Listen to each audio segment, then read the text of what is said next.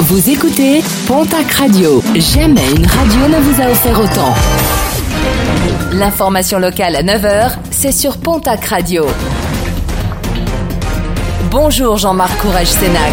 Très belle matinée. Tristesse et émotion au sein du club de handball d'Assouan dans les Pyrénées-Atlantiques après euh, la disparition de l'un de ses joueurs dimanche matin. Un jeune de 23 ans victime d'un accident particulièrement violent sur l'A64 entre Pau et l'Escar. Sa voiture a effectué une sortie de route en traversant le rail de sécurité avant de percuter un arbre. Les secours arrivés sur les lieux n'ont pu que constater son décès. Sa passagère grièvement blessée a été transportée en urgence absolue vers l'hôpital de Pau.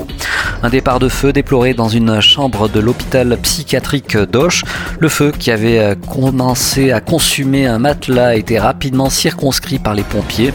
Quant à l'occupant de la chambre, il avait été préalablement évacué par le personnel soignant. Les Hautes-Pyrénées sur le podium, le département est le troisième de la région Occitanie où les jeunes de 12 à 17 ans sont les plus impliqués dans la lutte contre le coronavirus. 64,1% des jeunes de cette tranche d'âge ont déjà reçu moins une dose. Les Hautes-Pyrénées se classent troisième derrière les Pyrénées-Orientales, 64,9%, et le Lot, 64,3%. Le Gers arrive en cinquième position, la Haute-Garonne, septième.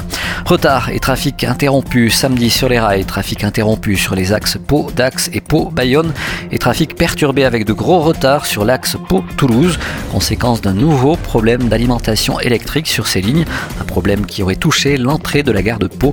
Des bus de substitution ont été mis en place pour assurer ces liaisons. Un mot de sport et de rugby avec la victoire en match amical hier du Stade Tarbes Pyrénées Rugby qui recevait au Stade Maurice Trélu l'équipe de Suresnes. Victoire 26 à 7, le début du championnat de national. Ce sera le 4 septembre prochain à Tarbes face à l'équipe de Soyon Angoulême.